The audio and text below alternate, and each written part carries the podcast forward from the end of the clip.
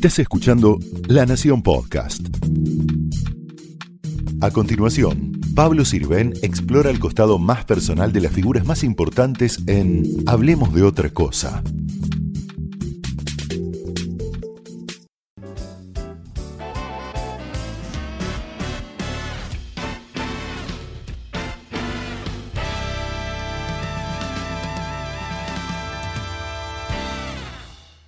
Hola, buenas tardes. Hola, Pablo. Marcelo.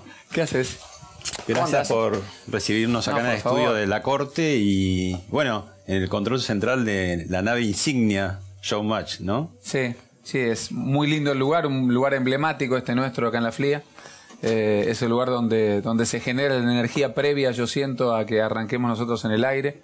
Acá hay un grupo de personas que trabaja hace muchos años con nosotros, eh, que generan esa energía y se va sintiendo antes que uno pueda aparecer todo bien pintadito en el aire. Eh, está bueno que estén las cámaras eh, todo bien colocado y con buena energía como siempre están. Vos siempre tuviste director. control central como, incluso como protagonista en distintas Bueno, épocas. desde la época, desde la época en que nosotros hacíamos videomatch en Telefe, siempre el, eh, más me acuerdo que teníamos un segmento que se llamaba Ritmo del Control, eh, ritmo, eh, ritmo de la noche y Ritmo del Control. Entonces en videomatch estaba Alejandro el Claudio Villarroel y, y a ver, ha cantado Ricky Martin el control. El control siempre fue emblemático. Y para nosotros siempre el control es como un estudio más, te diría. Nosotros, de hecho, yo me vengo caminando desde el estudio, ahora te voy a mostrar, y venimos y por ahí hablamos acá con el director, hablamos con nuestro sonidista, con los chicos que hablan- manejan las pantallas, con cualquiera. Es como que está integrado, todo está integrado. ¿Y ahora quién maneja todo esto? ¿Quién es el patrón de este lugar? No, no, yo, acá el señor es, Fernando Rolón, que es el director, que, el- que es el que maneja todo esto, además con una, algo nuevo totalmente, este switcher es nuevo, yo no tengo ni idea, a mí me decís ni... El otro día le preguntaba qué hay que apretar, porque no tengo Es ni que idea. la cantidad de, de- de controles, de teclas, ¿no? ¿Cuáles son las dificultades que, que tenés en un programa en vivo, largo, con tanta gente? Es un gran show. Tenemos eh, la parte que está prevista, que es la- las coreografías, los cuadros musicales, que son eh, maravillosos que- y que tenemos la oportunidad de ensayarlos. Y después el vivo, que es seguirlo a Marcelo, que es... eh, ¿Cuántas cámaras hay en el estudio? 11 cámaras. Allá el sonido también, que yo muchas veces lo critico a Fede Ruiz, que ¿cuánto hace que estamos juntos, Fede? 28. 28 años, por eso. ¿Te estás cansado? Porque haces una... No, no, si no decilo, porque si no te haces como eh, te apretás los dientes. Eh, Andrés es nuestro iluminador, además laburó con nosotros en, en Telefe durante muchos años. Yo tengo esa, ese viejo sistema, de ese viejo concepto en cuanto a la iluminación en televisión.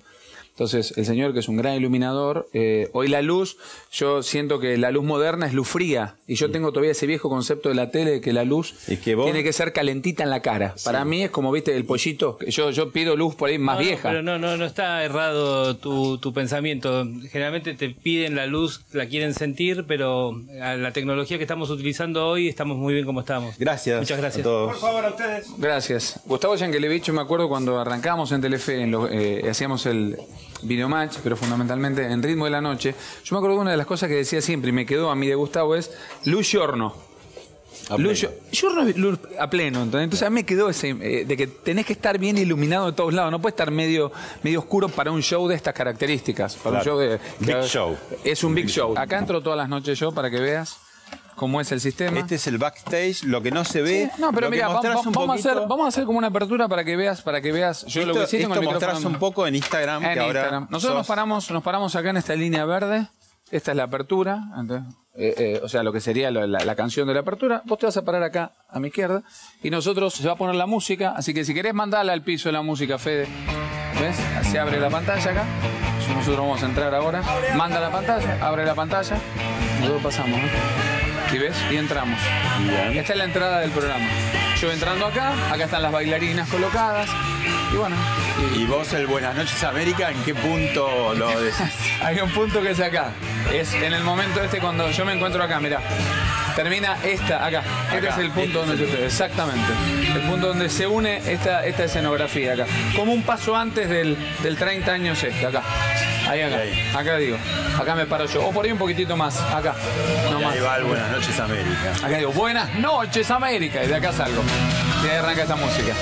Esto es- Bueno, bueno, me siento ahí yo. ¿Ahí? Sí. Ahí está. ¿Está bien?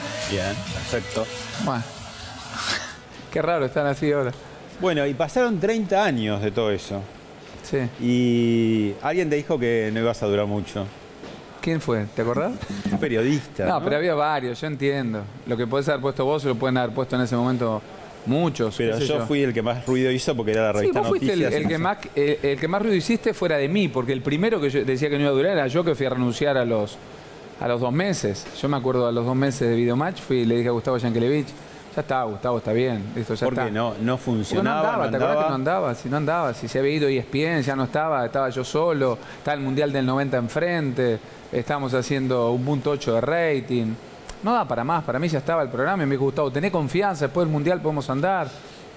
Pero yo ya lo sentía que no, que no iba al programa, así que yo no me tenía confianza en esa época. Imagínate si otros me podían tener confianza. Y con Ritmo de la Noche yo también le dije a Gustavo, Gustavo, ah, yo no me veo también ahí, soy medio encorvado, esto ya lo he contado en algún momento, pero digo, yo tampoco me veía en un Big Show menos. Y cuando arrancamos aquel 6 de enero hicimos treinta y pico de puntos, no lo podía creer. Así que tu cucurucho, aquel momento que yo te lo recordaba siempre, Que se derretía. que se derretía, Porque era verano. era- es entendible, es entendible. Yo ¿Y lo- por hoy qué lo puedo entender. que dura tanto? Porque digamos, en 30 años han cambiado muchas cosas. Yo creo que el programa cambió mucho. eh, el programa ha cambiado mucho en estos 30 años. Lo que sí tiene un espíritu que me parece que es el espíritu, el espíritu argentino, el espíritu local, el espíritu de humor, el espíritu de, de alegría que por ahí la gente necesita a la noche. Siempre decimos que este es un programa, o por ahí me comentan, no, pero está bueno este programa porque a la noche te distiende, te saca de un momento de amargura, que la venís luchando durante todo el día. Y estas son cosas que yo las vengo escuchando hace 30 años. Bueno, vamos a volver al programa, pero te invito a hablar un rato de política. Eh, Así es derecho, así es derecho. Así, derecho. Ya sabemos que es el destino, que se tienen que dar alguna serie de circunstancias. Pero bueno, ahora no se dio. eh, pero vos querés ser presidente en algún momento. Yo dije en su momento que, que me encantaría algún día, por supuesto, ser presidente de los argentinos. ¿Cómo no? Presidente de la nación de uno, donde uno ha nacido, la nación que ama, el país que amo, donde vivo, me siento súper argentino. Por supuesto que sí, que no es algo que es un, es un sueño hermoso. Pero para eso hay que, se tienen que dar un montón de circunstancias y no es algo que estoy buscando. Yo creo que las cosas muchas veces tampoco hay que andar buscándolas o andar atrás de las cosas permanentemente. Lo que sí digo que hay un montón de cosas que me gustan hacer que, que tienen que ver con la función social o mi laburo social, todo eso que por ahí me acerca un poco más a la política y por ahí me acerca un poco más al día de mañana por ahí tener alguna función pública, pero no estoy en este momento diciendo quiero ser y ese va a ser mi objetivo. Lo que sí, tengo ganas que el país cambie, eso sí, que mejore, sí, como todos los argentinos. este año fue el, el momento que estuviste como más cerca o que estuviste más en los diarios o que estuviste más en contacto con dirigentes también, ¿no? No, yo tengo buena relación con todos los dirigentes políticos, es así, hablo con todos desde hace muchos años. Todos me dicen, pero qué loco, ¿cómo, cómo hoy te viste más con algunos? Por ahí en los 90 yo ya tenía relación con todos los ministros de Menem, me veía con Bueno, Menem. además en cámara, en este programa En también. cámara y fuera de cámara también. cierres de... Sí, también Menem nos invitaba a Olivos en su momento, íbamos con Constacio Vigil. Yo era amigo de Aito, el hijo de, de Antonito y de Aito, los hijos de la Rúa, y los iba a visitar y comíamos con Shakira y mi mujer en su momento. Siempre he tenido relación con la Fotos. política. Mirá qué, qué peinado, ¿no? Eso también Sí, bueno. a lo largo del tiempo. Bueno, yo, yo a Néstor Kirchner lo conocí, tuve una muy, muy buena relación, excelente relación con una gran persona conmigo, que me presentó Mario Das Neves eh, en el año 2002 y, y que creo que tuvimos una, una relación de muchísimo respeto y mucha admiración de parte mía hacia él. y, y me ayudó mucho a mí en un montón de cosas.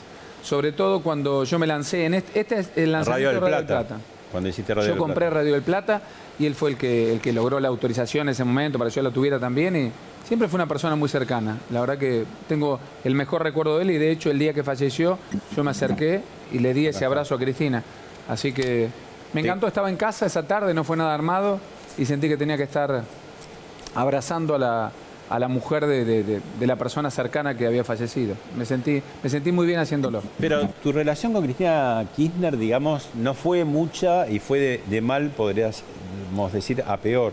Es que no tengo relación yo con Cristina, no he tenido mucha relación. Así como la tenía con Néstor, con Cristina, no, no, no pude llegar a Hay una tenerla temporada nunca. de este programa que era muy divertido, que todas las noches llamabas Olivos. Sí, pero, pero eso, pero ¿Y yo pensás- creo... pensaste que te podía atender en algún momento? que ¿Creías No, que no, no? yo creo que nunca me iba a atender.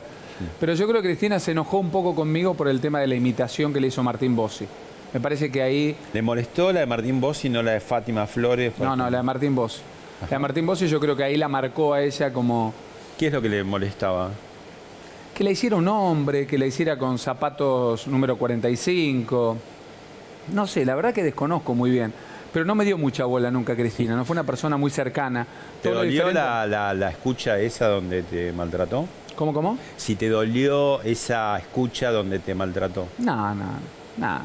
no. Me, reí, me reí que Macri y yo éramos dos idiotas. Me parece, parece es algo lógico que lo puede decir en un momento cualquiera en privado. No me puede doler eso, no, no, me pareció gracioso. No, no. Otra figurita, un momento culmine, porque digo, ese cierre de 2015, los tres candidatos principales. Vinieron los tres acá, sí. Excelente relación con, con Daniel. La verdad tenía una muy buena relación y no lo veo tanto.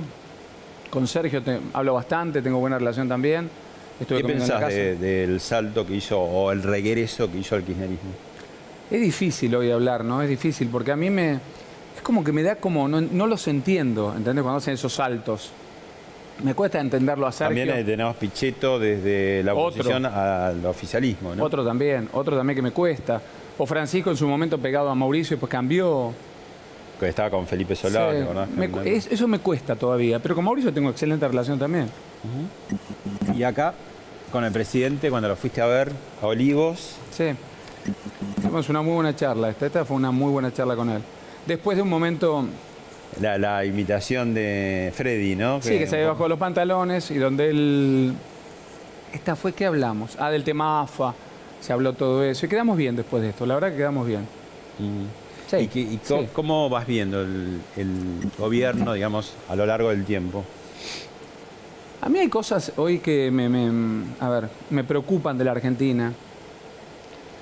Eh, me parece que está muy bien en algunas cosas. Argentina ha mejorado a nivel institucional por ahí. Eh, me cuesta ver mucho la pobreza. Me encuentro con que no me gusta, no me gusta cómo se están manejando algunas cosas con los que menos tienen. Esto me, me duele, me hace mal. Eh, por momentos siento que es un gobierno que no se fija en los, en los demás abajo. Por momentos eh, lo veo como con poca sensibilidad a, a este gobierno. Pero ¿Crees que el ingreso de Pichetto sí, puede... me gustó. Ah. Me gustó. Para el gobierno me gustó. A ver, no me gustó para Pichetto. Personalmente no me gustó para Pichetto y no.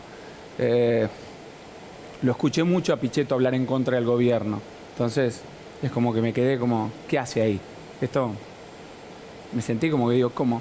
Me falló. Digo, alguien que me dijo tantas cosas en contra. Bueno, pero Elisa Carrió hace muchos años también iba en sí, contra también, de Macri también, después. también. Por eso. ¿Qué, las ideologías, qué, qué pasó con las ideologías? Porque antes era como la camiseta de fútbol, ¿no? Eras de toda la vida de un partido.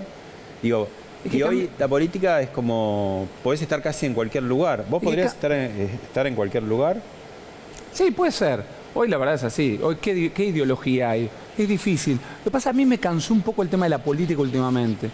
Me cansó este cierre de listas, me cansó este ir a de uno para un lado, otro para el otro. Me saturó. Me, me- me- Llegó un momento que me cansó. Es como que dije, basta, basta de políticos yendo para un lado, para el otro. Tipo que te decían una cosa y cambiaron. Eh, me cansó, me cansó todo el, todo el manejo, la lista de diputados, cómo se armaron. Me saturó. Siento que me. No sé por qué. No sé por qué estaba como mucho más enganchado yo con la política. Y eso te, bueno, ya te habías corrido, pero, Pero, dije, basta, basta con esto. Por esta Dios, basta". caricatura de Alfredo Sabat es de quizás del dirigente que estuviste más cerca en algún momento, ¿no? Y eh, ¿Esta es? es eh, La Baña. Ah, con Roberto. No, con Roberto, yo lo que dije, a ver, Pablo, yo siento que Roberto es un gran dirigente político. Siento que mm, tengo mucha admiración, mucho respeto por él, pero me parece que se equivocó en, algo importante. Me parece que hay- para, para ser dirigente político y construir, tenés que tener empatía con la gente. Tenés que tener relación con la gente. Y ya cuando él plantea esta situación de que no va a ir una interna, de que no quiere, él quiere ser él, el consenso pasa por y él. encima se llama consenso, ¿no? No, consenso. No, pero ahí, ahí me mató. Y siento que fue el golpe, el masazo que, que para mí se le dio Alternativa Federal. Para mí ese, el masazo fue ese. El que él no haya podido entrar en ese espacio. A partir de ahí, bueno, cada uno, cada dirigente después dijo, bueno, voy para tal lado, fue para tal otro. Macri, muy inteligente, lo llamó a Pichetto, me parece perfecto. Desde el lugar de Macri lo respeto. Del lugar Pichetto está bien, hizo lo que tenía que hacer por ahí. Me, me cuesta entenderlo. Me cuesta entender lo que Pichetto termine en ese lugar. No es algo. Pichetto lo que plantea dramáticamente es como que el kirchnerismo se está saliendo como del sistema por algunas declaraciones, ¿no? La de Mempo, Zaffaroni. Este... yo había dicho, por ejemplo, algo que quiero, quiero, creo que está bueno y hoy, hoy por ejemplo, pienso diferente. Eh, no sé si es bueno o malo, pero digo, yo había dicho, eh, Macri y Cristina son dos caras de una misma moneda y sentía que tenían que cambiar. Y han hecho un cambio. Yo no sé si es bueno, yo no sé si Los es bueno. dos hicieron un cambio. Los dos hicieron un cambio. De hecho, Cristina se bajó de la, de la candidatura de presidente y va a ser candidata a vicepresidente. Y lo dejó Alberto, que es un tipo mucho más dialoguista. Por el otro lado lo tenés a Macri, que decir, lo va a poner un peronista. Y los radicales que están pintados al óleo. Y sin embargo lo puso. O sea, cambio sabido. ¿Cómo va a reaccionar la gente ante eso? No lo sé. Pensé que la baña se iba a bajar de todo. Sinceramente se iba a bajar de todo. Y sin embargo, hoy la baña es candidato a presidente con Urtubey. Vos me decías Urtubey. Yo pensé va a terminar de vicepresidente de Macri. Mucho antes que Macri se lo ofreciera. Y sin embargo no terminó. Por eso en un momento digo, ay, qué cansador es todo esto. El otro día me decían, y la lista tal, y este va con este. Digo, ¿qué? Es, me saturó, la verdad me saturó y hoy te diría, no sé ni a quién votar, ni para dónde va a ir, me hablas de política y me cansa. Digo, por Dios, es como que digo... ¿Qué pensás cuando ves a tus amigos, eh, Matías Lamens, por un lado candidato a jefe de gobierno de FF, de la fórmula kirchnerista, y a Bari Buca como candidato a gobernador de La Baña? Es más profundo, te diría. Pensé que iba a ser la pregunta diferente. La ibas a hacer diciendo, ¿qué pensás que a tu amigo Matías Lamens como candidato de del frente, no sé, ya, pues se llaman todos igual, no sé cómo se llama el frente de acá de Capital, del frente de Cristina, que frente de todos. Todos le decimos FF porque es lo más fácil, ¿viste? Bueno, Fernández Fernández. Pero siento que por un lado está Matías Lame, que es mi amigo, presidente de San Lorenzo, y por lo otro Horacio Rodríguez Larreta, que es mi amigo también. Es algo muy fuerte para mí tener dos amigos que van a competir por la jefatura de gobierno de la ciudad. Balibuca, gobernador de la provincia de Buenos Aires, también una persona amiga, 39 años, con la que laburamos juntos. Y bueno, han logrado, han logrado estar ahí. Vamos a ver qué, a qué cargos, en qué cargos los elige la gente. Mm. Yo, igual lo que me quedo tranquilo, yo di todo lo que podía dar para construir una tercera opción en la Argentina. Esto es lo que yo sentía que me parecía que era lo mejor. ¿Cuándo fue el momento que dijiste, bueno, no, hasta acá llegué? Cuando se cerraron las puertas. Yo tuve una convocatoria, Pablo, de Schiaretti al aire, eh, y donde no, no, entendía muy bien, dije, bueno, bueno, a ver qué es lo que quiere en este momento un gobernador al que respeto muchísimo. Y después cuando lo fui a ver, no sé si había ido de vacaciones o se, había ido afuera, y después no lo vi más y yo dije, ¿qué hago en este espacio? ¿Qué, qué, cuál es el espacio? Tuve un par de reuniones, un par de cenas, charlas, pero no había algo concreto.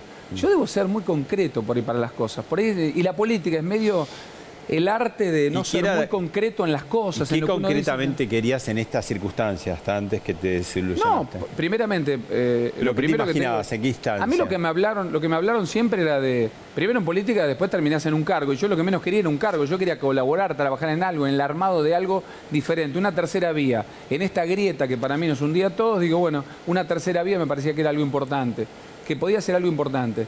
Y trabajé en eso, en la unión de los dirigentes, por eso de los gobernadores. Como gobernador, no, te no, me veía en ningún lugar. La verdad que me, parecía una falta de respeto estar viéndome en algún lugar cuando había gente, como te decía recién, que se muere de hambre, que, no, tiene para morfar, que no tiene educación, que tenés 50% de inflación, 70% de las tasas de interés. Me parecía una falta de respeto estar buscando un, un cargo, no lo necesitaba pero me parecía bueno que hubiera una tercera fuerza. Entonces, sobre eso por ahí trabajé. Trabajé para tratar de armar algo. No se dio, evidentemente no se dio, pero no por culpa mía. Yo siento que no se dio y en un momento se cerraron las puertas, porque lo que empecé a sentir es esto que pasó. Acá van a terminar saltando todos para diferentes lugares. Entonces, por ahí me voy a quedar solito por ahí con una banderita. Entonces digo, no, ya está, ya está. Esto no, esto no va, no se da y no es el momento para mí. Pero, pero no, no estaba buscando el cargo. Lo que sí, ¿qué, ¿qué querían todos de mí? Que yo fuera candidato a gobernador de la provincia de Buenos Aires. Eso es lo que me dijeron. ¿Y eso es lo que querían?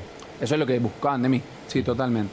Y de hecho yo había estado trabajando mucho, fui una persona muy cercana a María Eugenia en su momento también, y la respeto y la quiero mucho, y yo sé cómo, cómo trabaja la provincia, porque estuve trabajando, haciendo acción social y haciendo con la fundación nuestra, trabajando con el con el gobierno de la provincia y, conozco mucho de la provincia, conozco los números de la provincia, las obras de la provincia, cómo se maneja la provincia a nivel seguridad. ¿Estás preparando, estás tomando clases, estás eh, leyendo historia? Sí, sí, hace eh, dos o tres años casi que vengo preparándome, trabajando con también. Sí, sí, sí. Estás haciendo lo que no hacen la mayoría de los políticos. Sí, por eso, pero, pero tampoco con ninguna urgencia, no es que estoy pensando lo quiero hacer para este momento, al contrario, lo, lo pienso para más adelante y si se da, se da quiero estar preparado si algún día me toca y digo, bueno, me voy a dedicar a la función pública, es una vida de entrega absoluta, Mm. tendría que dejar lo que estoy haciendo, que hoy amo esto que estoy haciendo y estar trabajando acá, pero, pero no, no lo estoy pensando para, para ya. Si se da, pensé que sí podía dar, ¿eh? Mm. Estoy yendo, digo, mira, por ahí se puede dar en este momento. Y si no, bueno, será más adelante, no, no tengo apuro, la verdad que no tengo apuro. Marcelo, hablamos de varios presidentes, de Menem, de Néstor, de Cristina, de Macri, y te voy a llevar al túnel del tiempo para ver a otro presidente en una circunstancia muy familiar a este lugar. Sí, sí, a ver. al señor presidente de la nación de todos los argentinos, el doctor Fernando de la Rúa. ¡Bravo!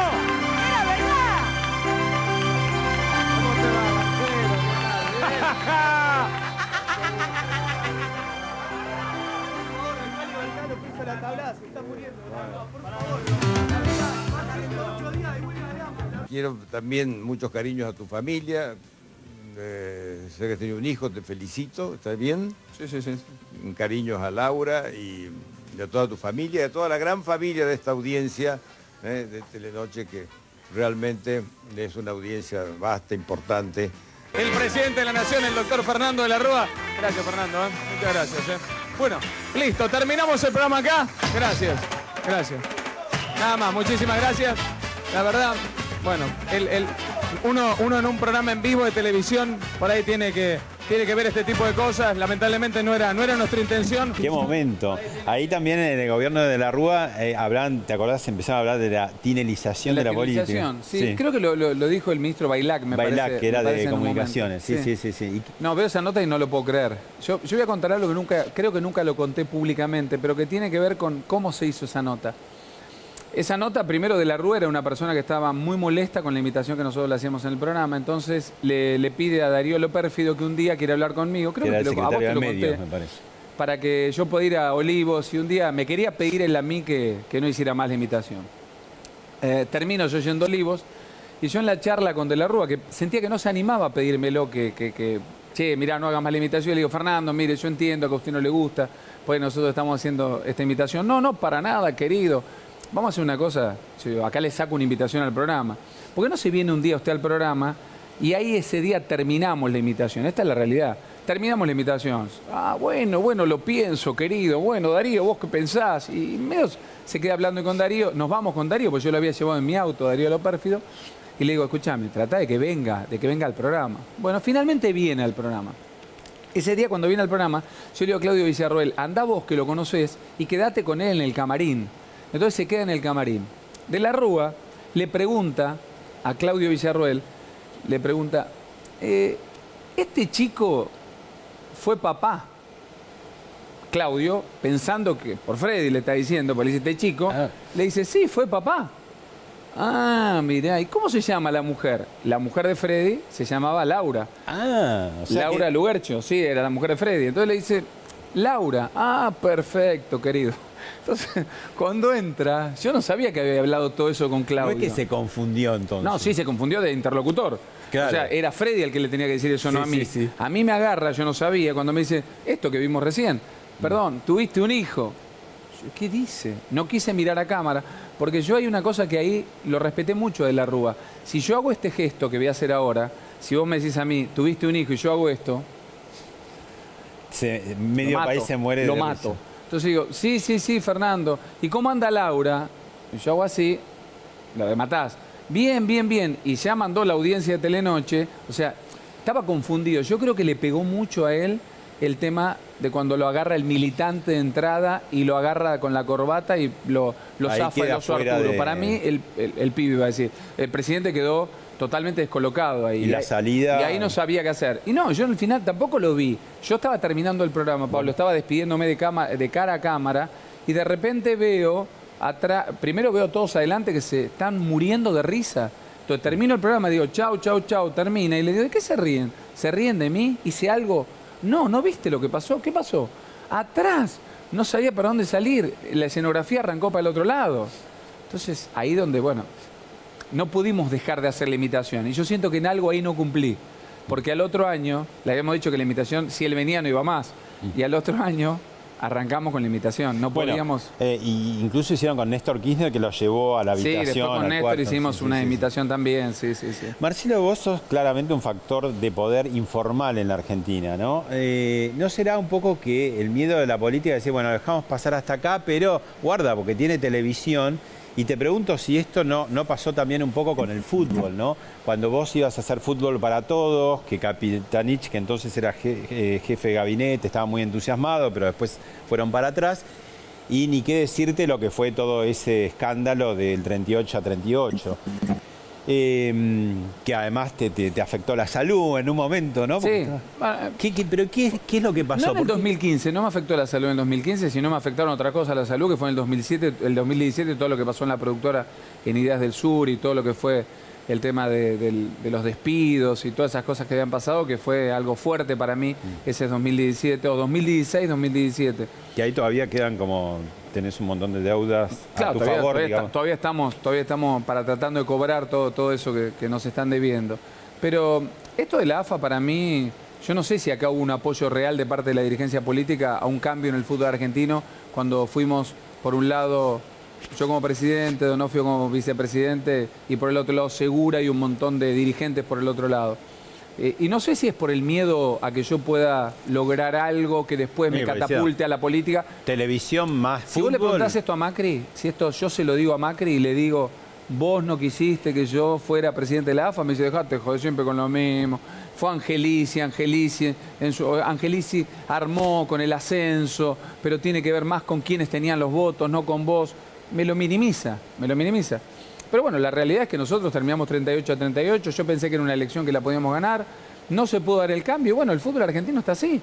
Y bueno, en algún lugar digo, bueno, hoy es otro el presidente, hoy es Chiquitapia, tengo una buena relación yo con Chiquitapia, eh, no tengo una mala relación, yo trabajo en San Lorenzo, soy vicepresidente de San Lorenzo, quiero tener una buena relación con la AFA en este momento, con la Superliga también. ¿Insistiría Bueno, por la, la presidencia de la AFA? no lo tengo pensado hoy, pero digo, en algún lugar digo, bueno, se lo perdieron. Si quieren seguir eh, así de esa manera, bueno, está bien y están todos contentos porque veo que la mayoría de los clubes están contentos y está todo bien. Perfecto, está todo bien. Yo laburé para eso. Si no quiso, eh, si no quiso la política, y bueno, se habrán perdido un cambio por ahí en su momento en el fútbol argentino que podía ir para otro lado. No sé si mejor o peor, pero seguramente hubiéramos ido para otro lado. No se dio. Por ahí el día de mañana se dará, no, conmigo o con otro, pero a diferencia de todos los que dicen, uy, mirá, perdió en la AFA, yo siento que no perdí, yo gané un montón de experiencia, gané un montón de cosas, eh, mm, empaté una elección rarísima, 38-38 con 75 votos, pero no, no, no me siento mal por eso que pasó, al contrario, gané muchísima experiencia. Lo que sí después me costaba seguir como director de selecciones nacionales que me habían designado presidente de la Superliga y además tener todo este problema que yo tenía dentro de la productora. Entonces elegí quedarme en la productora, esta es la realidad. Te propongo volver al programa y tenemos para ver un combo de una parte, nomás de la parte de humor del programa en estos 30 años. Dale, a ver.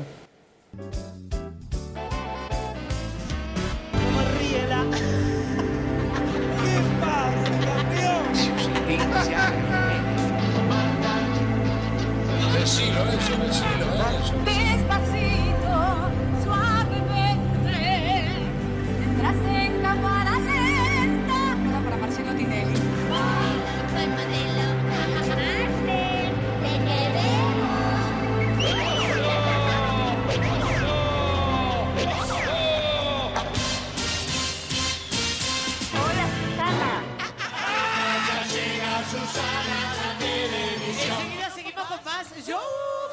Y ahí, así hay carradas más. Bueno, esto es ¿Cuántos parte de lo que hiciste en la apertura de esta temporada, sí. ¿no? Cuántos cambios en el humor y en la vida, en la vida de todos. Hay humor que yo veía que me reía mucho. Yo era fanático de Olmedo, por ejemplo, mirando la tele. O era fanático de algunas cosas de Tato Bores también, que yo ve- veo que podría no hacerse también en cuanto a, la, a un montón de palabras que decían. Hasta Ginsburg también. Y tipos grosos de la tele estoy hablando. Que el humor ha cambiado mucho. El humor ha cambiado, la aceptación, algunas cosas han cambiado. Pero no solamente en la televisión. Yo también me, digo, yo volví, yo vine de Bolívar a los 12 años, a los eh, 10 años, pero a los 11 y 12 ya estaba en la escuela acá en la primaria. A mí me decían en su momento, ¿de dónde sos vos? ¿Dónde naciste? En Bolívar. Ah, ¿qué haces, boliviano? Y el boliviano y boliviano, y seguían jodiendo con el boliviano. Para mí algo, nos reíamos con el boliviano. El cabezón, obvio, cabezón, corré la cabeza, me pegaba. Yo no sé si no existía, obvio que no sé si existían los psicólogos, eh, no existía la palabra bullying, hay un montón de cosas que han cambiado en cuanto al humor. Nosotros nos reíamos antes, siendo al exterior, por ejemplo, digo nosotros, y por ahí haciendo notas con que con el Cámaras que no, ocultas y un poco... con el que no sabía el idioma. Y bueno, arriba, a usted le parece que el traje verde y no entender. Y hoy creo que no lo puedes hacer, no lo puedes hacer. Ya, O ya no lo sentís tampoco. no, lo, no, no lo siento totalmente, no lo sentís. Bueno, el Eh, corte de polleritas vos hiciste Ah, una pero autocrítica, eso, eh, digamos. Hice la autocrítica, es lógica, ¿entendés? En un momento donde ha cambiado el mundo totalmente, el mundo, no solamente Argentina, estar pensando en, en algo hace 10 años. Lo que pasa es que sacar de contexto las cosas, el problema es cuando uno intent- intenta sacar de contexto. En ese contexto, todos se reían con eso. Entonces, cuando vos decís, hay algunas personas que se negaron al corte de pollerita, tenía más que ver con cuestiones físicas que se negaron al corte de pollerita, de, o no, mirá, estoy mal de las piernas, no me las corte por tal cosa. Ponerlo hoy y decir, bueno, toma más fuerza, decir, no, mirá el hombre, cómo abusaba de la mujer en ese momento.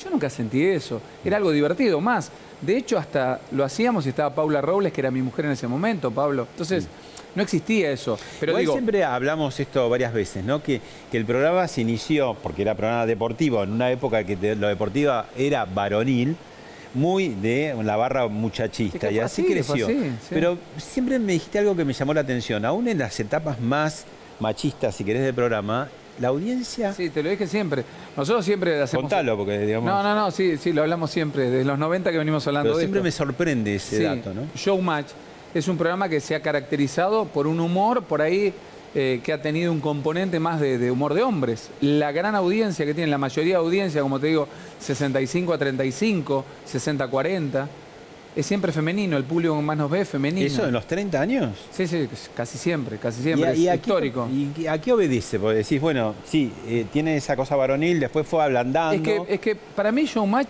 eh, el programa tiene algún componente familiar de mucha mujer siempre. Vos me decís por qué. Para mí porque la mujer siempre es la que, la que maneja por ahí la tele, la- el, control, el control de la tele y por ahí siempre elige el programa más allá, más allá del humor que por ahí nosotros lo segmentamos más en de hombre y de mujer. Para mí hay un humor que es universal. Para mí eh, esa mujer que maneja el control siente que tranquilamente puede dejar entrar a esta persona que conduce y un montón de gente y puede ser como parte de la familia. Para mí Videomatch tiene esa cosa de penetrar en la casa y comen con nosotros. O, Ahora no, ya por ahí comen con un teléfono, por ahí no era lo de antes. Pero a mí me decían muchas veces, me venían a saludar, me decían, ¿qué haces? Y yo te, te conozco. Y sí, si nos, nos vemos todas las noches, nos ves todas las noches, te vemos todas las noches. Como que había algo que ellos me veían y yo también los veía entrando en la casa. Y eso para mí tiene mucho que ver el público femenino. Bueno, Bailando por un Sueño, un formato que arrancó en 2006, acá en este en Canal Sí. 13, digamos, Sí, y tenemos ahí un combo también para, para ver y repasar. A ver. Yes, I will. Yes, I will now. Yes, I will. Yes, I will.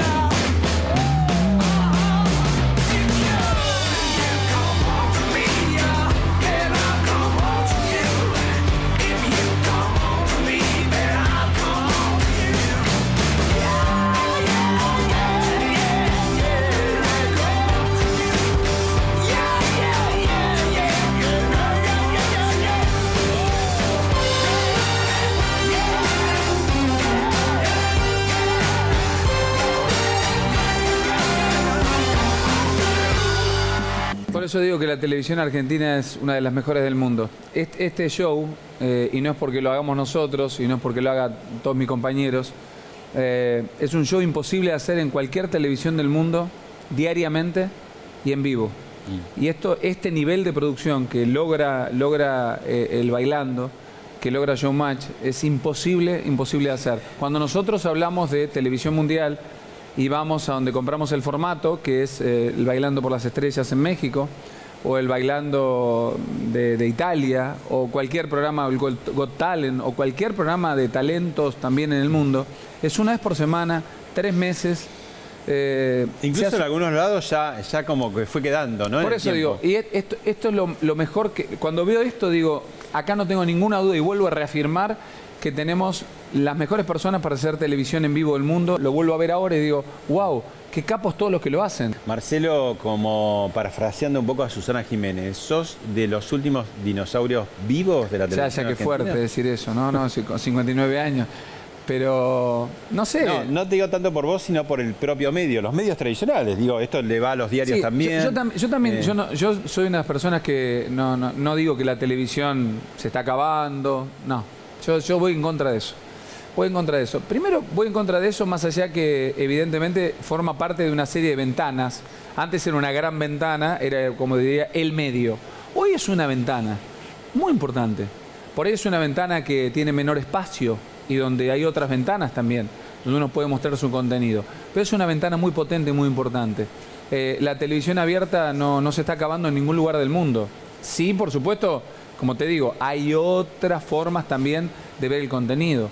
Eh, la televisión abierta, eh, en- lo dijo el otro día María Laura Santillán en los Martín Fierro, yo me agarré de eso también, pero es un dato que ya tenía, ha crecido seis puntos este, este año, eh, la televisión en general, no, perdón, no la televisión abierta, la televisión en general. Eh, ahora, que evidentemente hoy competís contra el teléfono, que tenés otra competencia diferente en las redes sociales. Con el streaming, pero y el streaming es bueno, pero el tema también, ¿no? está bien, pero por eso digo, pero yo a todos los que digo, "Ah, que lo te vi en Google, perfecto. Acá lo que nos tenemos que replantear, me parece, en algún momento es cómo medimos el contenido que nosotros generamos, original, acá en la televisión, y que lo toman otros sin pagar absolutamente nada. ¿Y quién lo mide ese contenido? Porque yo me encuentro con papás del colegio y me dicen, uy, te vi hoy al mediodía, te- ayer al mediodía te vi con mis hijos, lo que me he reído. Digo, pero nosotros vamos a las 10 y media de la noche. Ah, no, no, claro, yo te veo al mediodía a la tarde.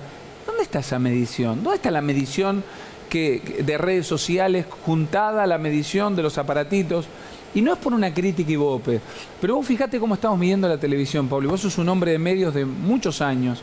Seguimos midiendo con 820 aparatitos people meter en televisores que para mí muchas veces en las casas son electrodomésticos, que muchas veces están apagados en la casa de la gente.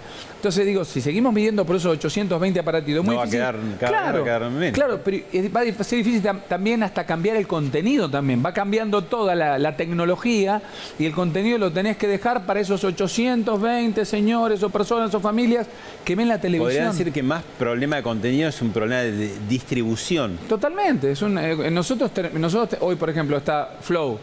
Eh, hay un montón de, de- de otra- de otras plataformas también. Plataformas que tiene el mismo grupo nuestro. O sea, terminás de ver nuestro programa y lo podés ver después en otro lado. Yo digo, lo tenés en redes sociales, los bailes los tenés en redes sociales. Pero, pero pienso que la televisión sigue siendo para mí muy fuerte. Para mí la televisión es el medio.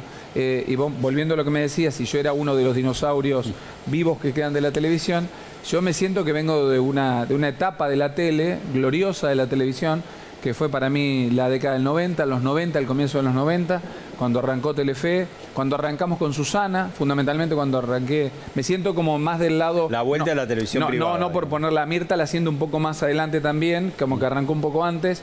Eh, Susana también arrancó un poco antes, pero el éxito lo construimos juntos por ahí. Susana lo había hecho con Romay, pero el éxito, el éxito, me parece que fue ese momento de Telefe de los 90, que fue Con la Gustavo explosión de la televisión privada en la Argentina y como las tres pelotas. Mm. Por supuesto, con la gran competencia con el 13 durante todos estos, estos 30 años. Más allá de haber laburado un año en Canal 9, pero sí, me siento como que en, estos 30 años, bueno, los viví los 30 años de tele, sí. Distintos momentos de tu vida. La infancia.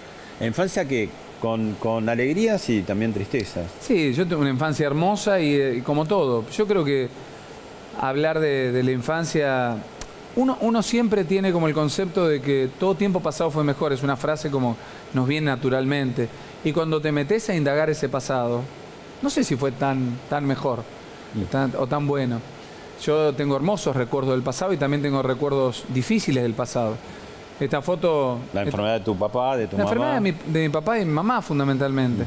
Mamá en este momento, cuando yo cumplía, creo que estaba cumpliendo siete años, ahí siete, ocho años, era una persona depresiva, era una persona que ya tenía algunos problemas psicológicos eh, y estaba en tratamiento. Y mi papá era una persona alcohólica, eh, más allá que en el día era una persona divina y trabajaba en un medio, y, era, y yo la, la- sufría también, más allá que en el día tenía una vida maravillosa y era una persona muy divertida, iba al colegio. Entonces, es como que tuve una muy linda vida, pero una vida sufrida también. No el único hijo al que le dieron todo. Creo que le faltaron un montón de cosas. Y tu momento de cronista deportivo, Este es, un, es momento hermoso para mí, porque eh, yo corría con ese micrófono atrás de todos los jugadores, estando en Radio Rivadavia, ahí lo corría a, a Maradona en la cancha de Boca, un micrófono inalámbrico que no me lo puedo olvidar jamás, negro, eh, y lo único que hacía yo y me sentía pero súper realizado era que Muñoz dijera corner número y yo lo único que decía era el número del corner, 5, 4, y para mí era lo máximo. Este, esta es un Badía y fotón. compañía. Este es un fotón. Fotón porque fue mi, mi debut televisivo. Este fue mi debut televisivo en el año 1983. Pero por un montón de cosas. Por un montón de cosas. Primero por las personas que están ahí, que es Silvia Fernández Barrio, eh, está el queridísimo Pepe, Pepe Liayev, eh, y Juan Alberto, que fue un poco mi maestro. Y además, porque esta foto, Juan Alberto, ahora te voy a hablar, pero digo, esta foto tiene que ver con un lugar físico que es justo donde yo tomo café muchas mañanas, que es un café a media cuadra de casa. Yo, eh, el viejo Canal 9 está a media cuadra de casa. Entonces yo paso todas las mañanas por ahí, por la vieja cortada de Heli. ¿Te acordás de esa caminata que era del principio del programa? Esto lo quiero decir. Porque así arrancaba el programa. Muchas veces, para, para, pa, pa, pa, pa, y veníamos todos caminando nosotros por ahí. Y yo me acuerdo de esas caminatas que después fue con Ana María Campoy. Fue el año 1983 esta foto. Y hoy, cuando lo llevo a Lorenzo al colegio, muchas veces paso por esa esquina y digo, wow, me traen un montón de recuerdos. Juan Alberto es mi maestro, eh, eh, es la persona de la que más aprendí, no solamente en el medio, sino también como, como ser humano. Fue una persona que me abrió las puertas de su casa. Y le hiciste ese homenaje en vida que fue. Sí. Que fue Yo, primero, la relación con Juan. Alberto fue muy fuerte para mí, porque él sin querer, sin querer, o me fue abriendo las puertas de su casa y me abrió las puertas de una familia, una fam- como una nueva familia para mí. Familia que yo tenía, pero familia que un poco la tenía medio disgregada, medio dispersa por ahí. Sin embargo, Juan Alberto me abrió las puertas de su casa, así que yo le agradezco infinitamente. Y es la, la persona que, mayor eh, emoción me produce cuando hablo de él, porque tuve, no sé si la, ese toque de gracia divino de, de estar con él en el momento que dejó de latir su corazón. Graciela Borges y yo fuimos las dos personas que estuvimos ahí junto a él y no me lo voy a olvidar jamás. O sea, acompañarlo hasta el último momento en que él, en que él dejó este, físicamente eh, la tierra. Entonces, en el hospital de, de Austral de Pilar, acompañarlo en ese momento fue muy fuerte. Y a mí me quedó muy marcado, marcado para siempre. Juan Alberto es mi vida, es mi vida. Hablando de familia, toda la Eh. familia. Es lo más hermoso que tengo. Es, mis hijos me emocionan mucho. eh, el otro día me dieron una, una, gran, una gran sorpresa cuando fueron a, a verme a Martín Fierro. Martín Fierro. No me lo esperaba. No me lo esperaba porque vos pensás que yo arranqué el programa este año y, y en un momento me dijeron los chicos cuando terminó el programa, quisimos hacerte una sorpresa con tus hijos y ninguno quiso. Solamente lo hicieron poniendo la voz, pero ninguno quiso participar porque les daba vergüenza. Yo dije, bueno, los entiendo. Entonces yo cuando recibí el Martín Fierro antes, el- la- eh, recibí el de reality, mejor reality, dije, bueno, se lo dedico a mis hijos que estarán en algún lugar, algunos mirando tele, otros no, no sabía dónde estaban. Entonces cuando aparecieron ahí los cinco en el homenaje de los 30 años, casi me muero. Así que yo amo a mis cinco hijos, amo a esa hermosa mujer que tengo, que me ha cambiado la vida. Hay un mensaje de alguien de esa familia para vos ahora. Bueno, a ver. Amor, me pidieron de la producción que hable sobre vos. Algo voy a tener que decir. Y bueno, creo que puedo empezar por hoy a la noche, que es sábado, y estás viendo tu equipo de básquet. Y creo que nunca te lo dije, pero tenés una costumbre, está bueno este medio, em, de plantear 15, 20 minutos antes de salir, a veces 40, no, un poco más. Esta cuestión de no sé si voy a ir, me siento un poco cansado, me duele la panza, y yo sé perfectamente que vas a ir. Siempre que tengas la posibilidad de ver a tu equipo en el formato que esté, básquet, volei, volei, hablamos de Bolívar, fútbol, vos vas a estar. Entonces cuando estás acá en casa y decís que no sé, porque estoy cansado, porque me duele esto, yo sé que vas, en el fondo siempre vas. Eh, y después quiero contar algo que lo hablamos siempre, que tiene que ver con mi destapada de cosas y tu tapada. O sea, él tapa todas las envases que yo dejo destapados. Yo tengo como una eh, desprolijidad que es cada vez que uso una crema, un desodorante, un shampoo, una crema de enjuague, lo que use, lo dejo destapado y él va atrás mío tapando todas las cosas porque no puede entender cómo alguien está tan disociado de dejar eh, envases destapados, también de dejar puertas abiertas, yo voy abriendo todas las puertas y él va atrás mío cerrándolas, tampoco puede entender que yo no, no cierre las puertas. Después tiene una manera de prender y apagar las luces todos los días que es como casi coreográfica, yo también apago las luces por una cuestión lógica, pero él tiene como si fuese un, si fuese sí, una- un, un ritual en cuando prende y apaga las luces. A veces uno no, no quiere ni, ni cruzarse porque hay como una cosa ahí eh, un poco esquemática. Eh, otra cosa que, que tiene es que empieza los libros y no los termina. Los termina eh, finalmente, pero siempre como una cuestión de muchos libros uno arriba del otro en la mesita de luz porque él lee, empieza y después arranca con otro y se va copando y, y va. Después los termina. Y después, ¿qué más me acuerdo? Ah, bueno, y lo que tiene él, que desde que lo conozco no se lo puedo cambiar, ni, intento, pero a veces trato de tener un día o empezar un día diferente, que cada vez que se levanta, lo primero que hace es ver las noticias. Cuando empezamos a salir, él tenía toda una pila de diarios todas las mañanas que llegaban y sin las noticias él no podía arrancar el día.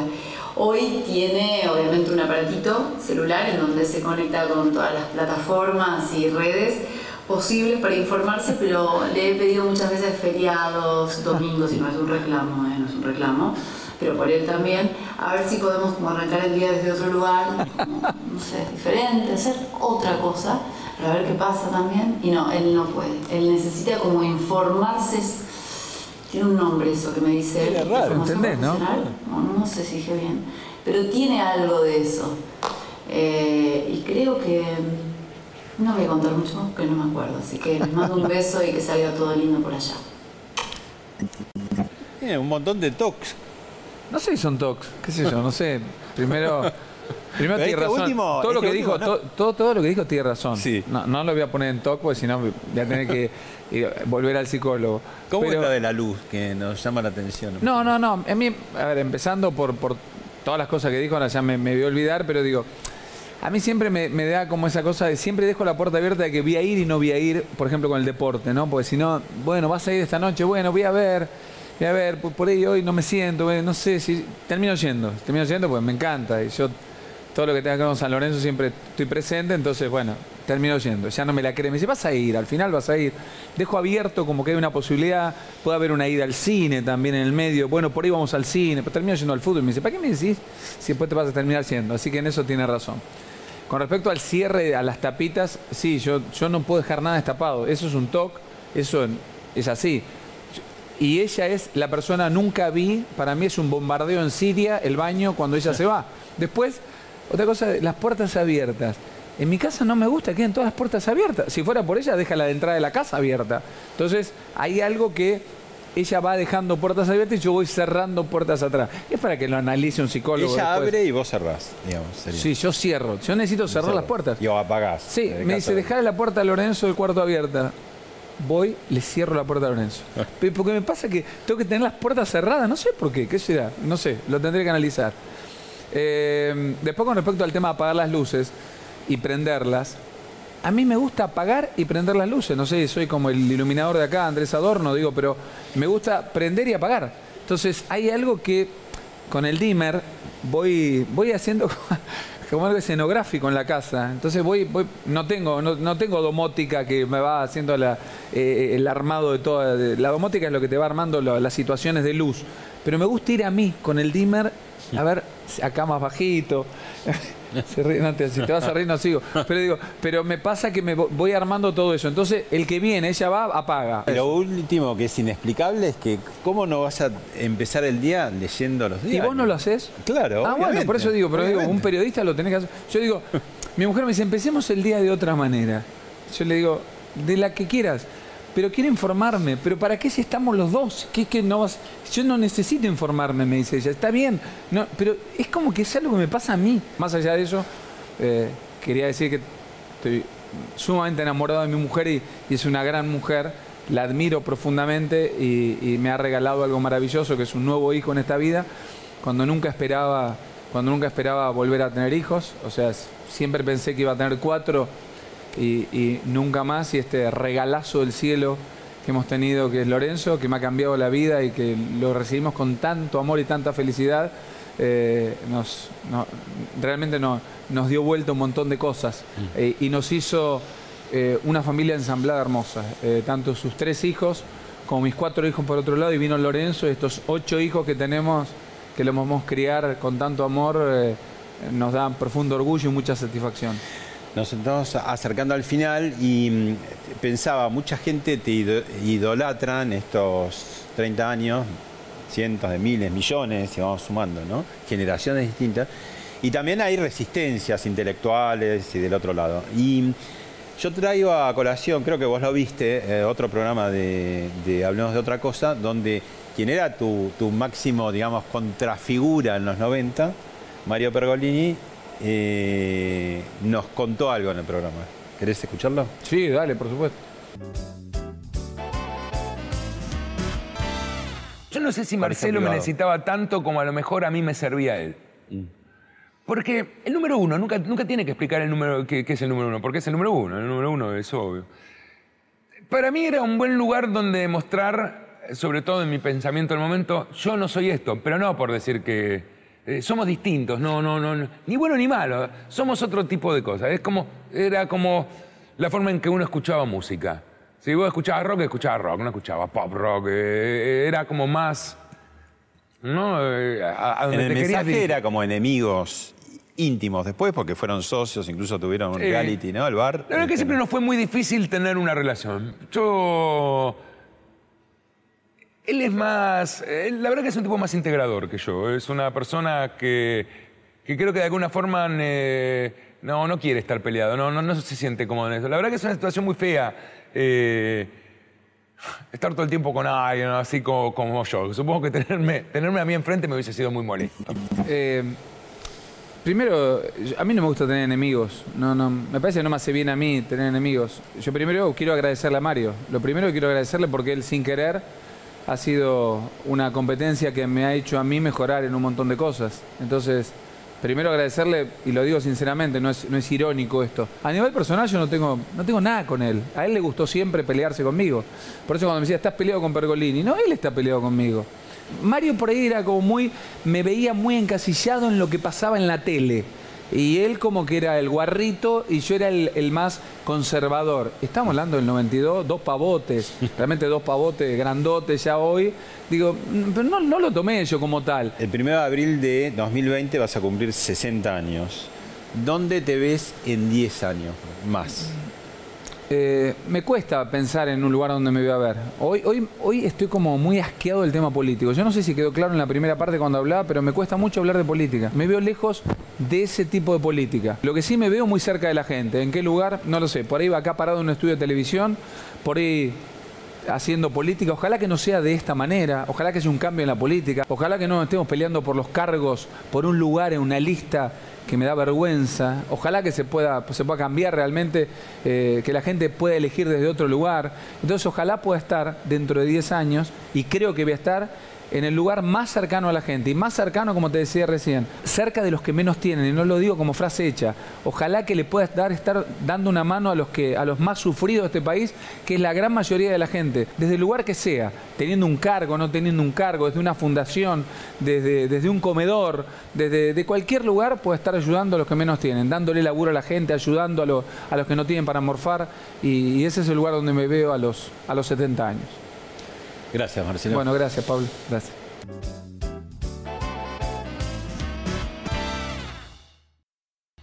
Esto fue Hablemos de otra cosa con Pablo Sirven, un podcast exclusivo de La Nación. Escucha todos los programas de La Nación Podcast en www.lanacion.com.ar. Suscríbete para no perderte ningún episodio. Estamos en Spotify, Apple Podcast, Google Podcast y en tu reproductor de podcast favorito. Seguí escuchando La Nación Podcast.